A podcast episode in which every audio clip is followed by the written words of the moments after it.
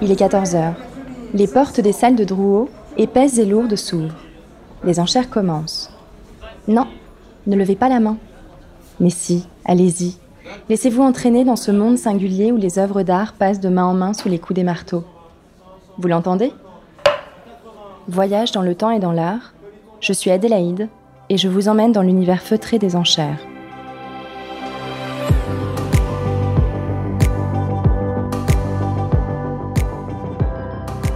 Je vous propose de découvrir dans cet épisode l'œuvre de Théophile Stenlon, artiste engagé et témoin de la vie parisienne du siècle de la Révolution industrielle. En octobre 2019, la maison Bossan-Lefebvre proposait à Drôle la collection de Jean-Claude Delaunay. Trois jours de vente ont été nécessaires pour disperser plus d'un millier d'objets. Parmi les livres étaient présentés deux magnifiques recueils de dessins réalisés au XIXe siècle par Théophile Stenlon. Si rares et si précieux, ils ont depuis rejoint les collections du musée d'Orsay. Imaginez deux grands albums. Chaque page présente une œuvre encadrée d'un épais carton bleu-gris. Au fil des pages se succèdent des croquis, puis des dessins plus aboutis, en noir et blanc, ou en couleur, réalisés à l'aquarelle, au crayon ou à l'encre de Chine.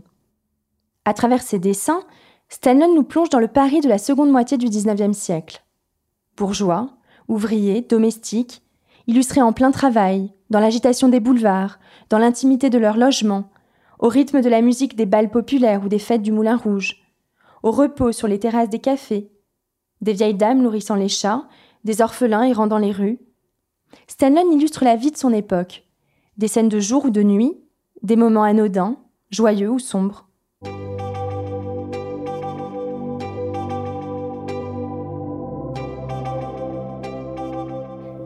Je tourne les pages de l'un des recueils et je m'arrête au hasard sur un dessin en couleur au crayon gras. Une femme et un homme se tiennent debout dans une rue. Dans la nuit, la rue est éclairée par les lumières des fenêtres de l'arrière-plan. Le couple vient de s'arrêter.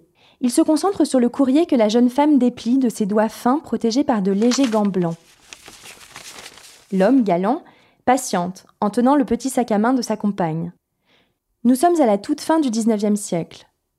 Madame porte un mantelet en fourrure, une petite cape qui s'arrête à la taille, à col remontant au-dessus d'une longue robe bleu nuit à petits pois noirs. Un bibi surmonte sa fine silhouette et une voilette recouvre son visage pâle. Une vraie fashionista des années 1897-98. Monsieur, lui, est en redingote et chapeau melon, le couvre-chef sportswear de ses années, et tient une canne à la main, image de la bourgeoisie parisienne de cette fin de siècle. Je tourne encore quelques pages et je me retrouve dans un café. Sur une banquette, côte à côte, se tiennent assis un homme lisant le journal et une jeune femme un porte-plume à la main, concentré sur sa rédaction.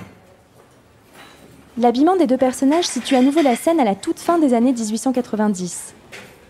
Le chapeau haute forme de l'homme constitue un signe distinctif de son appartenance à la bourgeoisie. A contrario, la jeune femme, dont le genre n'a pas sa place dans les cafés à cette époque, semble être ce que l'on appelle une demi-mondaine, une femme de mauvaise vie. Elle ne porte d'ailleurs pas le boa honnête, celui posé d'un côté sur son épaule et de l'autre sur le bras, le sien entoure vulgairement son cou. À côté d'elle, une boîte à chapeau repose sur la banquette. Elle travaille sûrement pour un modiste, chargé de livrer les ouvrages terminés aux clientes. Un trottin, voilà le surnom donné à ces petits coursiers en talons. Au second plan, les serveurs et les clients occupent les allées, les chaises et les tables du café. Les classes sociales se confondent dans le calme de la vie quotidienne. Bertrand Maudre, de la librairie L'Art d'Anchet, à qui fut confiée l'expertise de la bibliothèque de Jean-Claude Delaunay, nous confie sa théorie quant à l'origine de ces recueils. C'était un, album, moi, qui m'avait beaucoup touché parce qu'en réalité, je pense qu'il a été fait pour un collectionneur à l'origine dont on ne connaît pas le nom. Euh, c'est pas un collectionneur, à mon avis, qui a réuni des choses comme ça. C'est Stenlen qui l'a fait pour lui et ça a été fait d'une manière didactique. On part de, dessins euh, qui sont plus des croquis pour au fur et à mesure arriver à ce qu'il y a de plus beau à la fin. Dans la constitution du recueil, c'est euh, drôle parce qu'il finit par un personnage en réalité qui tourne le dos. Et pour moi, c'était c'est emblématique cette position, c'est pour elle, correspond à la, fin de l'album. Donc c'est pour ça que je me suis dit que tout ça avait été mûrement réfléchi par quelqu'un, soit le collectionneur, soit Stellman. Dans notre métier, on appelle ça un unicum. Non, moi, j'avais jamais vu ça. Quand j'ai vu ça chez, chez Monsieur Delaunay à Caen, euh, tout de suite, je me suis dit, c'est quelque chose d'exceptionnel. La vente de ces deux rarissimes recueils s'est déroulée en deux étapes. Les 50 dessins ont d'abord été proposés un par un, et dès le début, les enchères se sont envolées. Ça s'est vendu entre, si j'ai bonne mémoire, entre 20 et 30 000 euros euh, pour les pièces les plus importantes, 35 000. Euh, personne n'avait vu des prix comme ça, hein. c'est des prix records. Hein. Et je pense que les collectionneurs, euh, avant de rentrer dans la salle, ne savaient pas quel prix ils allaient payer. Ce qu'ils voulaient, c'est les avoir. Maître Lefebvre, qui était au marteau, nous explique ce succès. Tout était réuni, la qualité, la quantité, donc finalement la rareté. C'est toujours ça qui est, euh, qui est payant, une belle relure de Marius Michel, une estimation raisonnable. Les 50 dessins vendus distinctement ont totalisé 351 620 euros, une somme bien au-delà de l'estimation, qui était comprise entre 70 et 90 000 euros. C'est alors que commence la deuxième étape. Les dessins sont à nouveau proposés aux enchères, mais cette fois-ci, tous réunis en un seul lot. Les enchères qui venaient d'être faites étaient provisoires et ne pouvaient être validées qu'à la condition qu'aucun enchérisseur ne soit prêt à payer l'ensemble plus cher que 351 620 euros. Comme personne ne s'est manifesté au-delà de 351 620, nous avons adjugé, indiquant très clairement que les adjudications provisoires devenaient définitives, jusqu'au moment où le représentant du musée d'Orsay s'est levé et euh, a dit à haute et intelligible voix, sous réserve de l'exercice du droit de préemption de l'État pour le compte du musée d'Orsay. Euh, et, à ce moment-là, je peux vous dire que j'ai regardé Maître Delaunay qui était au deuxième rang, et je dois dire que son visage s'est réellement illuminé. Quelqu'un couvre-t-il ce montant total d'adjudication? 351 620.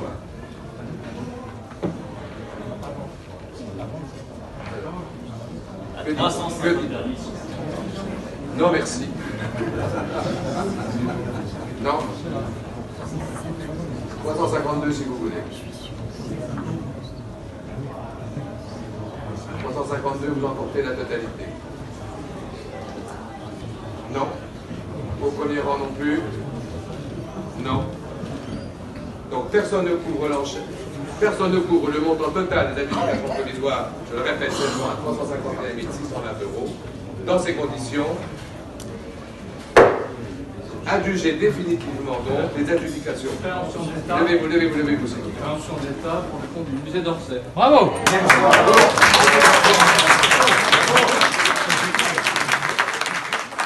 Voilà. C'est ainsi que le musée d'Orsay a fait valoir son droit de préemption pour acquérir ses 50 dessins. Au prix marteau, il faut ajouter les frais de la maison de vente. Bref, l'institution a acquis les deux recueils pour 446 557 euros. Quelle somme, n'est-ce pas? Mais quelle œuvre aussi J'ai rencontré Leila Jarbouet, conservatrice des arts graphiques au musée d'Orsay, afin qu'elle m'explique pourquoi le musée tenait tant à acquérir ces deux recueils de dessins de Stanlon.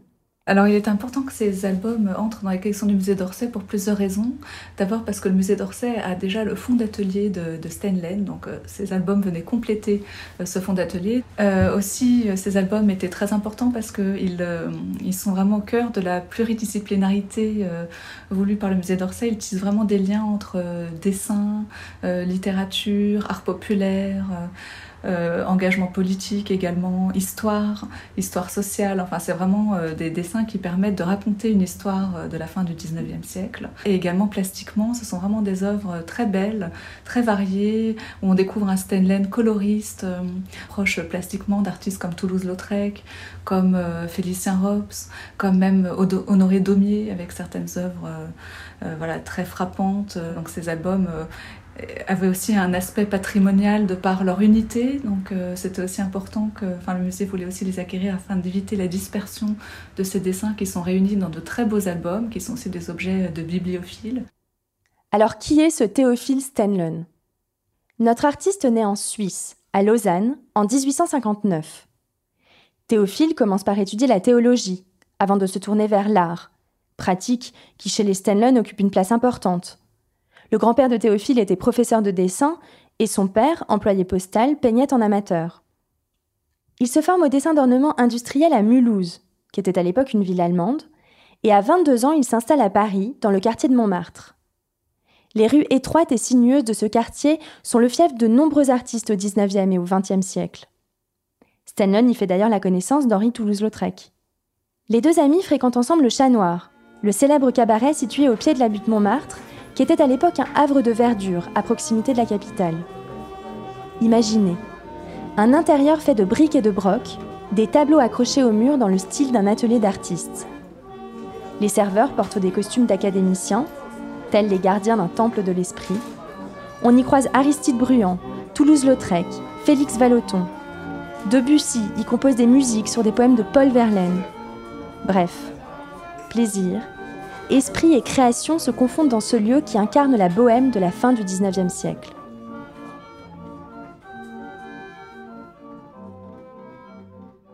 En 1882, le Chat Noir publie un journal du même nom. Stanlon y collabore dès le premier numéro, en fournissant d'emblée plusieurs dessins. Quelques années plus tard, la revue est reprise par Aristide Bruand, qui la renomme Mirliton. Sous le pseudonyme Jean Caillou, notre artiste continue d'y publier des dessins satiriques, de plus en plus acerbes. Stanlon collabore avec d'autres revues, illustre des chansons et réalise des couvertures de livres. Mais il tire sa notoriété de son métier d'affichiste. Je parie que vous reconnaîtriez l'affiche de la tournée du chat noir réalisée en 1896. Un chat noir, assis avec de longues moustaches et des grands yeux jaunes, une auréole rouge au motif art nouveau derrière la tête, de haut le spectateur. Cette image très populaire fait la promotion du théâtre d'ombre du Chat Noir, dont le succès l'emporte en tournée. Outre le Chat Noir pour lequel il réalise de nombreuses affiches, il dessine les affiches publicitaires de différentes marques, telles que Vin Jeanne et son lait pasteurisé, ou les motocycles Comio, et fait aussi la promotion d'artistes, tels que l'actrice et chanteuse Yvette Gilbert.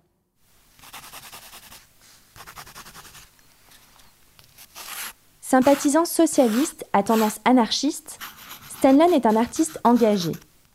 À l'aide de son crayon, il met en scène les petites gens, les ouvriers, les mendiants, les gamins, les prostituées, dans les rues, les usines ou les mines. Nous sommes à la fin du XIXe siècle. Les villes européennes connaissent un développement sans précédent et le fossé se creuse entre la bourgeoisie triomphante et la classe ouvrière corvéable à merci. Parallèlement, les journaux vivent une période faste. La liberté de la presse est instaurée en 1881 et les techniques de reproduction de l'image connaissent un essor considérable. L'illustration se place alors comme un substitut ou un prolongement de l'écriture et devient un moyen d'expression critique à part entière. L'ironie et l'humour sont au goût du jour.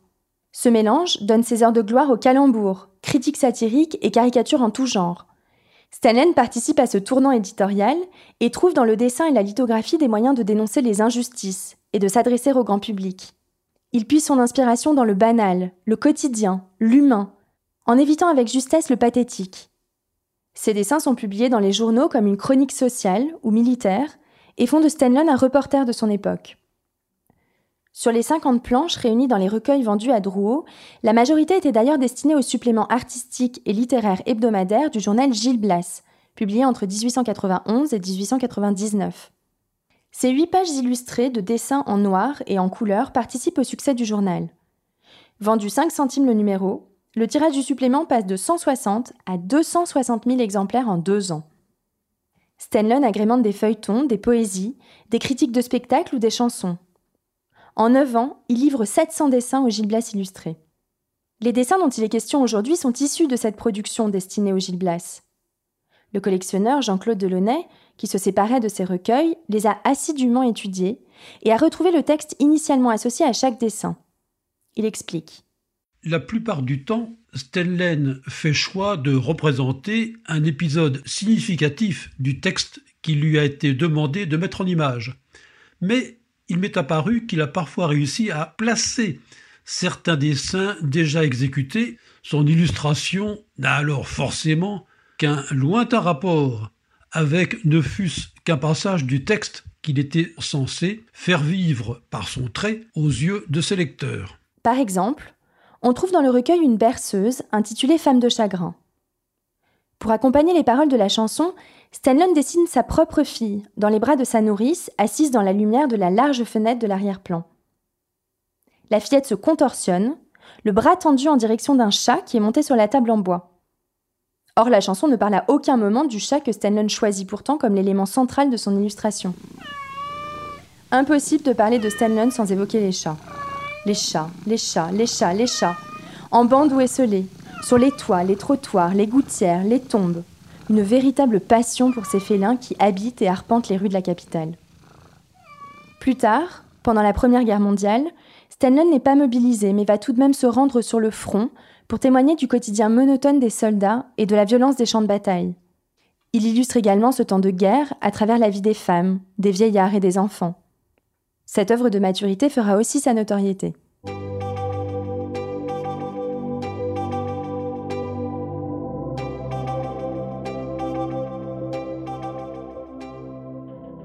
Stanlon est un artiste que l'on rencontre assez souvent sur le marché. Des dessins notamment passent régulièrement dans les salles de vente. Mais le record d'une œuvre de Stanlon vendue aux enchères a été remporté par une peinture, à Paris. En effet, les huiles sur toile atteignent souvent des prix bien plus élevés que les œuvres sur papier. Intitulée Le coup de vent, l'œuvre est partie à 276 500 euros. Tu parles d'un coup de vent Ce record demeure depuis 2007. Pour une œuvre sur papier, le record de Stanlon s'élève à 126 700 euros et a été réalisé à Londres en 1995. Mais il n'y a pas que le nom de l'artiste et la technique qui font les prix des œuvres sur le marché de l'art. La provenance compte aussi beaucoup. Les recueils dont nous parlons aujourd'hui sont passés dans quatre bibliothèques prestigieuses avant d'entrer dans les collections du musée d'Orsay. Si on ignore qui a rassemblé les dessins et les a fait relier en album, on connaît par contre très bien le parcours des recueils à partir de leur second propriétaire. Jean-Claude Delaunay, leur quatrième et dernier propriétaire, les avait acquis en 2009, à Drouot déjà. La collection de Jean-Claude Delaunay est une histoire de famille. Elle est initiée au XIXe siècle par Louis de Glatini, son grand-père. Livres, numismatiques, tableaux et dessins ont été réunis par cet homme tout au long de sa vie. Puis sa fille Thérèse l'enrichit à son tour, de faïence notamment. La collection se transmet et les parents de Jean-Claude Delaunay y apportent leur passion pour l'orfèvrerie. Sa sœur Danielle y ajoute des cadrans solaires et de la verrerie. Jean-Claude Delaunay hérite de cet immense et magnifique ensemble. Les collections les plus émouvantes sont souvent celles-ci. Des ensembles variés mais harmonieux, constitués par des esthètes, insatiables curieux et passionnés par le beau et l'histoire. L'ancienneté de cette collection et l'histoire familiale qu'elle retrace lui donnent évidemment une dimension intime et touchante. Le collectionneur nous explique pourquoi il a décidé de s'en séparer l'année dernière. J'en suis arrivé un jour à ne plus savoir comment enrichir intelligemment les ensembles constitués par ma famille et moi. J'ai donc décidé d'offrir à toutes ces œuvres, à tous ces objets, une nouvelle vie. Je souhaitais surtout qu'ils puissent alors rejoindre d'autres collections publics ou privés, où leurs détenteurs auraient à leur tour l'ambition de les conserver, étudier, admirer et partager, comme ce fut mon cas au cours de ces 60 dernières années.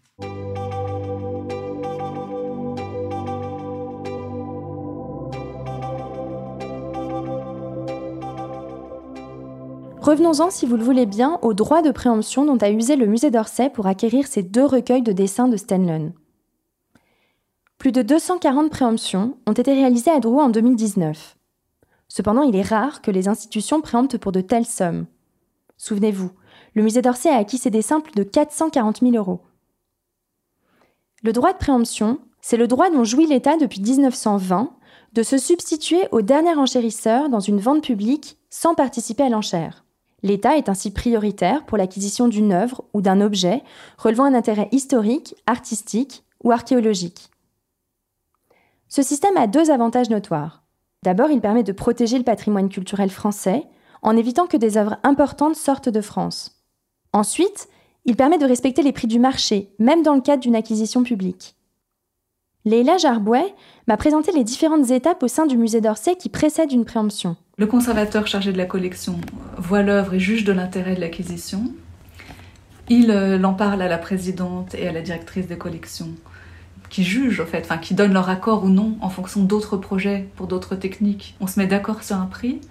Et après, on lance la procédure, c'est-à-dire on demande l'avis à tous les conservateurs. Et ensuite, on demande l'avis euh, à euh, ce qui s'appelle une délégation permanente, c'est-à-dire un groupe de spécialistes. Et euh, la direction des musées de France, en fait, nous donne le document qui nous permet de présenter. J'ai ensuite demandé à la conservatrice quel était l'avenir de ces dessins au sein du musée d'Orsay. Le but, en fait, c'est que ces dessins soient accessibles au, public, au public le plus large possible. Donc, ils peuvent être accessibles sous forme numérique. Mais c'est vrai que la manière la plus euh, évidente de les rendre accessibles, c'est de les présenter dans les salles.